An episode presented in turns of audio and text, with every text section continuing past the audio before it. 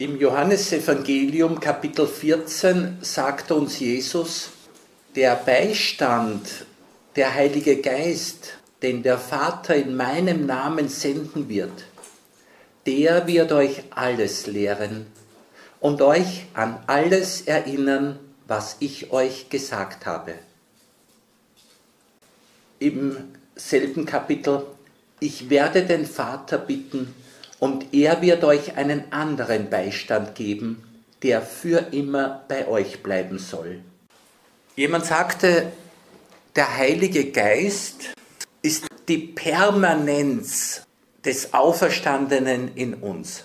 Das heißt, der Heilige Geist macht uns den Auferstandenen in uns gegenwärtig. Und jetzt ist der Auferstandene in uns der Lehrer, der weiterführt, was er als irdischer Sohn Gottes in dieser Welt begonnen hat. 33 Jahre irdische Lebenszeit Jesu ist ja nicht viel.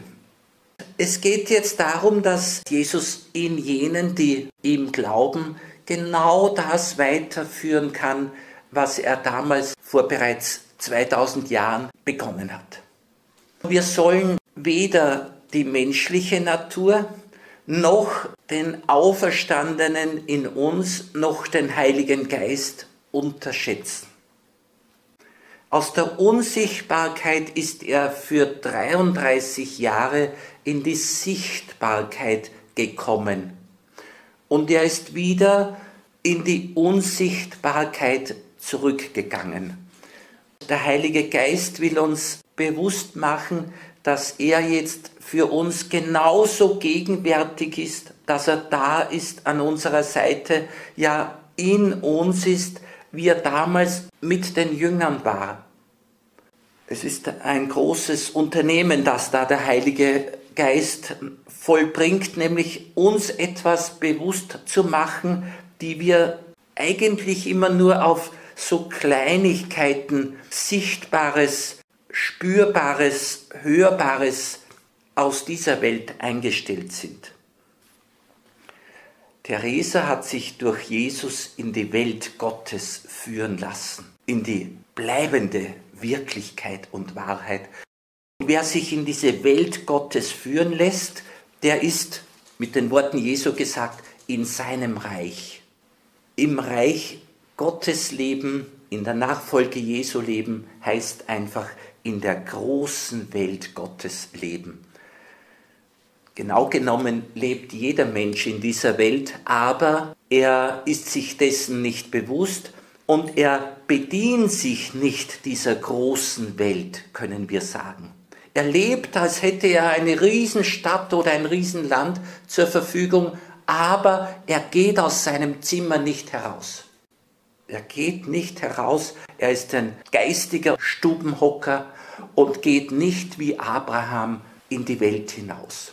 Und die heilige Theresa sagt uns ja, wir sollen uns auch die Seele vorstellen mit vielen Wohnungen, Jahrtausenden Wohnungen. Das ist der Reichtum der Welt Gottes, den wir erblicken durch den Weg in die Innenwelt. Die ist ja für so viele so unbekannt. Wir beginnen sie kennenzulernen, diese Innenwelt. Und ich muss immer wieder an Karl Gustav Jung denken, der so kompakt formuliert hat, wer nach außen schaut, sprich sich auf die äußeren Sinne verlässt, der träumt. Wer nach innen blickt, der erwacht. Wach werden durch diese Innenweltreise die immer mehr in dieses Miteinander mit Gott führt. Nach außen schauen, da sehen wir die, die Schöpfung Gottes. Wunderbar.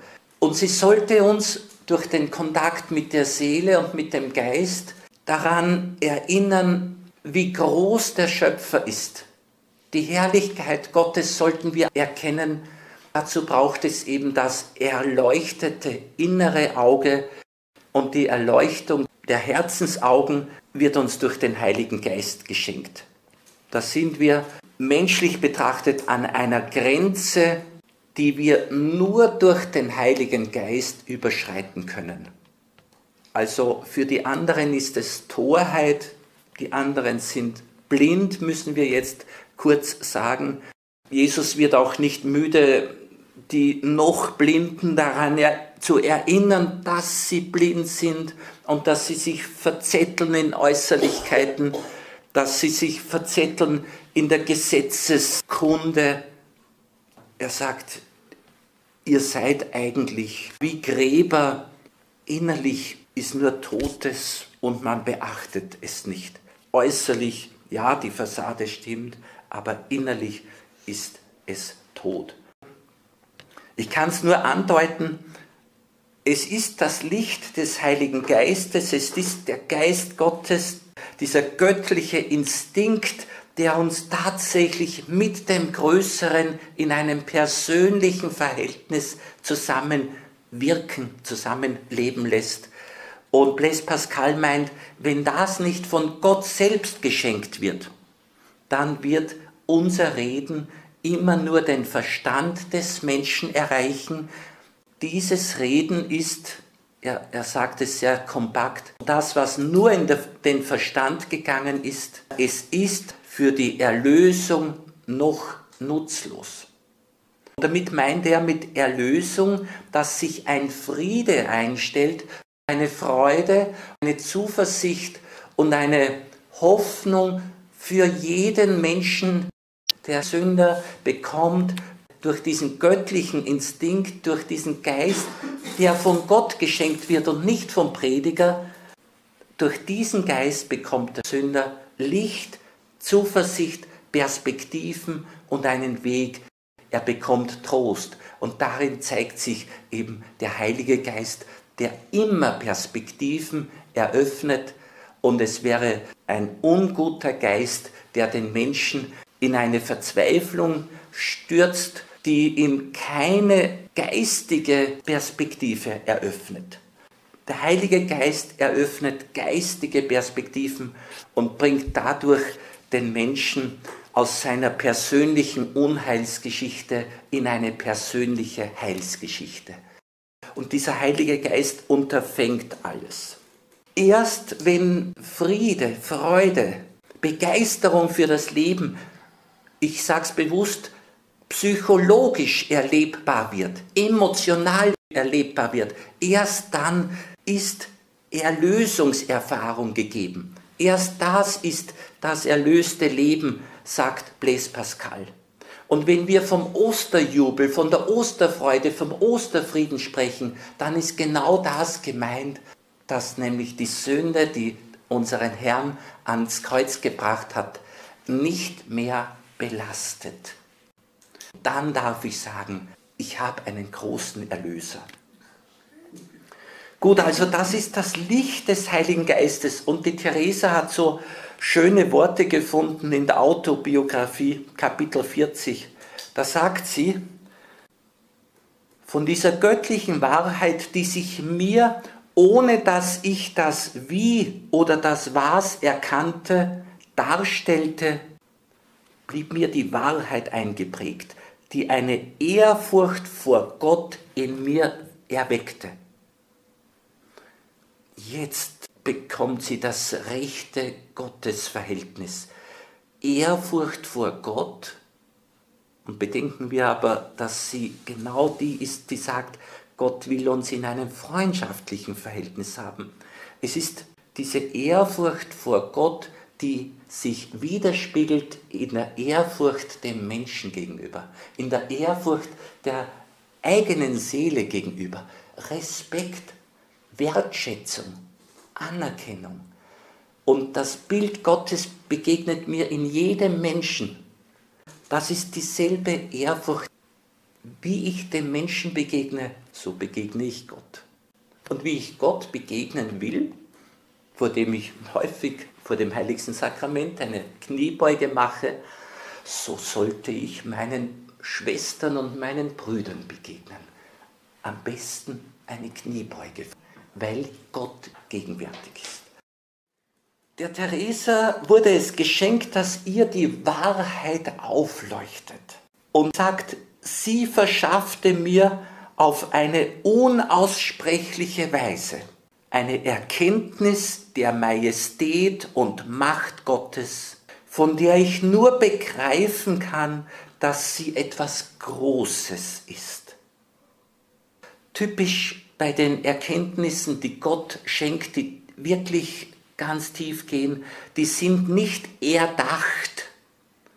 So sehr Meditation und Betrachtung und Gebet uns helfen, aber diese Art von Erkenntnis wird in gewisser Weise ohne Zutun des Menschen geschenkt, wobei das Ringen um ein reines Herz bereits das Zutun des Menschen ist. Selig, die ein reines Herz haben, sie werden Gott schauen. Aber wie dann dieses Gottschauen aussieht, das ist Werk der Gnade, Werk des Heiligen Geistes. Sie kann nur sagen, dass das etwas ganz Großes ist. Und siehe da, wenn ein Mensch etwas mit Gott erlebt hat, eine sogenannte Gipfelerfahrung, dann sind die Probleme dieser Welt noch nicht gelöst. Aber sie werden ganz anders eingeschätzt. Ich habe meine, meine Schwächen und mein Versagen und meine Nöte. Aber ich sehe mich und mein Versagen und meine Nöte in einem ganz neuen Licht und habe deshalb Frieden. Einerseits Frieden und bitte die anderen auch, dass sie mit mir Frieden haben.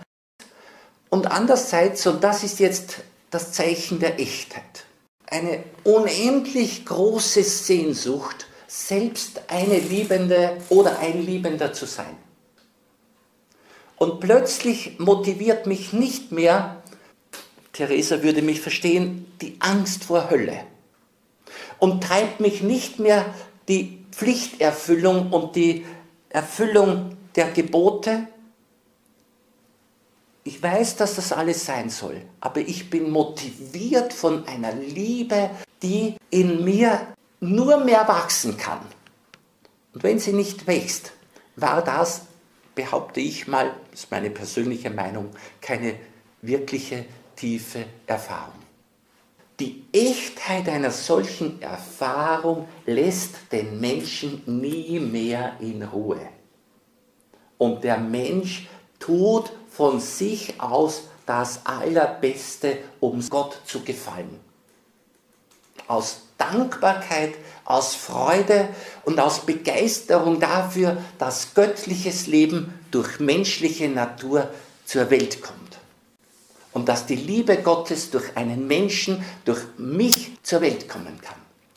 Theresa, was sagt denn sie? Sie sagt, auch blieb in mir ein besonderes Verlangen von nichts als nur von ganz wahren Dingen zu reden. Die Weide haben sind über das, wovon man in der Welt redet. Einer Theresa begegnen war eine Freude. Sie hat sich so viel mit Menschen über Gott unterhalten, dass dadurch sie selbst gewachsen ist wie ein Riese und außerdem die anderen auch gewachsen sind. Es macht Sinn, sich mit Menschen zu unterhalten, die Gott kennen. Diese können uns etwas sagen, was andere noch nicht kennen. Und die Christen, und wir merken es bei uns selbst, in der Begegnung vielleicht mit ganz anders denkenden Menschen, die Christen haben eine Orientierung Perspektiven und Ziele, die den anderen unbekannt sind. Wir haben eine Weitsicht. Christen stehen, mit Edith Stein gesprochen, auf Ewigkeitsgrund. Die sind jetzt schon gut aufgestellt. Die haben eine gewisse Krisenfestigkeit. Die Erschütterungen dieses Lebens machen uns schon noch irgendwie zu schaffen, aber es ist alles relativ ganz neue Perspektiven. Auch blieb in mir ein besonderes Verlangen. Ich bitte das Wort besonders, besonders zu bedenken. Auch blieb in mir ein besonderes Verlangen, von nichts als nur von ganz wahren Dingen zu reden, die weit erhaben sind über das, wovon man in der Welt redet.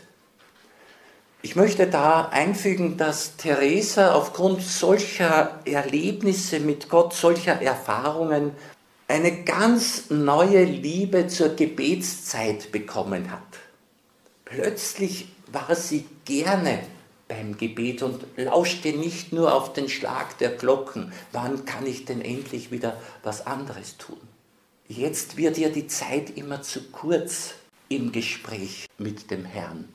Auch sagt sie, bin ich jetzt viel weniger neugierig als früher.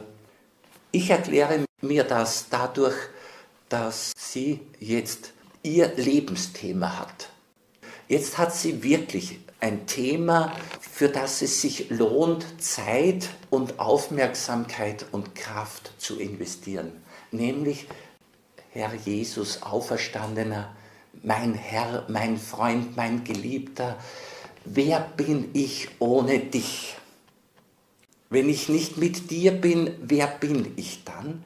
Und jetzt meditiert sie darüber, wer kann ich dank deiner Gegenwart in mir sein.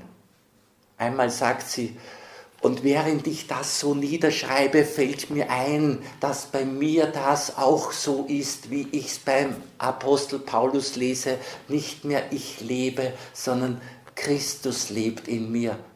Das ist jetzt ihr großes Thema. Und bei ihr merken wir, ihre Schreibereien sind immer wieder zu Gebeten geworden. Theresa hat sich in der Zukunft dann nur mehr mit den Menschen unterhalten, wenn es ihr erstens die Liebe aufgetragen hat und zweitens, wenn sie freie Wahl hatte, wenn es Menschen waren, die auch das Thema Gottesbeziehung zum Hauptthema ihres Lebens gemacht haben. Nochmals, Theresa, und so begriff ich auch was es sei, wenn eine Seele in Wahrheit vor der Wahrheit wandelt. Könnte ein bisschen abstrakt klingen, aber wir wissen, dass Jesus selbst sich als der Weg, die Wahrheit und das Leben bezeichnet. Diese Wahrheit, von der sie spricht, ist Gott selbst, ist die Liebe Gottes. Es ist eine Beziehung zu jemandem, zu einem Du, von dem sie sich angesprochen erlebt, geliebt erlebt, geführt weiß. Was ich hier erkannte, hat mir der Herr, der die Wahrheit selbst ist, zu verstehen gegeben. Und da soll es nicht überraschen, dass wir manche Einsichten und Erkenntnisse haben, die kein Religionslehrer und kein Prediger uns übermittelt, sondern Gott selbst im Heiligen Geist. Und noch, Theresa, in dieser göttlichen Wahrheit habe ich sehr wichtige Wahrheiten erkannt. Und zwar weit besser, als wenn mich viele Gelehrte unterwiesen hätten. Denn ich glaube nicht, dass sie, diese Gelehrten, mir diese Wahrheiten jemals so tief hätten einprägen, noch mich so klar über die Nichtigkeiten der Welt hätten belehren können. Theresa weiß, menschliche Rede, menschliche Überzeugungskraft kann diese Tiefen nicht erreichen. Der Geist Gottes aber erreicht sie und jetzt kommt mir aus dieser Tiefe Licht, Einsicht, Erkenntnis, Verständnis entgegen. Und es erinnert mich an die tröstenden Worte meines Namenspatrons, des Apostels Paulus, der sagt, als ich zu euch kam, Brüder, kam ich nicht mit glänzenden Reden, mit Überzeugungs- gewandten Worten zu euch. Nein, ich kam eigentlich in Schwachheit und Furcht. Aber ich hatte mich entschlossen, bei euch nichts zu wissen, außer Jesus, den Gekreuzigten. Das war ja das Riesenthema, das Riesenärgernis und gleichzeitig die Erlösung. Das ist es, dass die Hörenden, die uns begegnen, dass diese die Kraft Gottes in sich kennenlernen, in sich erleben. Ich bin zutiefst davon überzeugt, sie ist im Menschen, aber sie ist völlig ohnmächtig, solange der Mensch sie nicht liebt. Und der Heilige Geist ist so gewaltfrei wie Jesus selbst.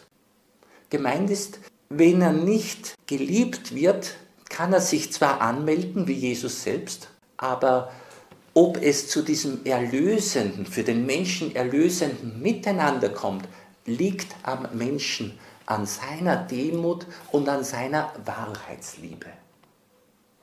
Ich sage den Menschen immer, deine Wahrheitsliebe, deine Aufrichtigkeit, deine Wahrhaftigkeit ist wie am Flughafen die große Landebahn, auf welcher Flugzeuge, die vielleicht 2000 oder 5000 Kilometer anreisen, aufsetzen können.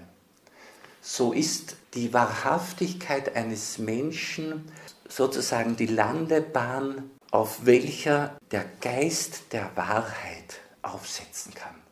Der Geist der Wahrheit sagt, da ist ein wahrheitsliebender Mensch, der ganz, ganz tief die eigene Existenz ergründen, durchschauen, ordnen möchte, der die Sicht eines Gotteskindes haben möchte. Wenn diese Sehnsucht, diese Wahrheitsliebe in einem Menschen gegeben ist, dann kann der Heilige Geist, von dem Jesus sagt, er wird uns alles lehren, dann kann er in meine Seele eintreten und sagen, ich habe dir was zu zeigen, dir was zu sagen, ich habe dir was zu schenken. Dieser Geist der Wahrheit braucht wiederum unsere Freiwilligkeit, genauso wie Jesus an die Freiwilligkeit der Jünger appelliert hat. Wer mir nachfolgen will oder auch, wie es mal eng geworden ist, wollt auch ihr weggehen. Die Qualität einer Beziehung zeigt sich nur in der Freiwilligkeit, nicht in der Abhängigkeit oder in dem Abhängigkeitsgefühl. Die Aufmerksamkeit nicht in erster Linie auf das Vergängliche richten, sondern auf das Unvergängliche. Nicht auf das rein irdische, sondern auf das himmlische. Nicht rein auf das menschliche, sondern auch und besonders auf das göttliche. Denn das göttliche Bewusstsein in uns wächst nur im Blick auf das Göttliche. Dankeschön.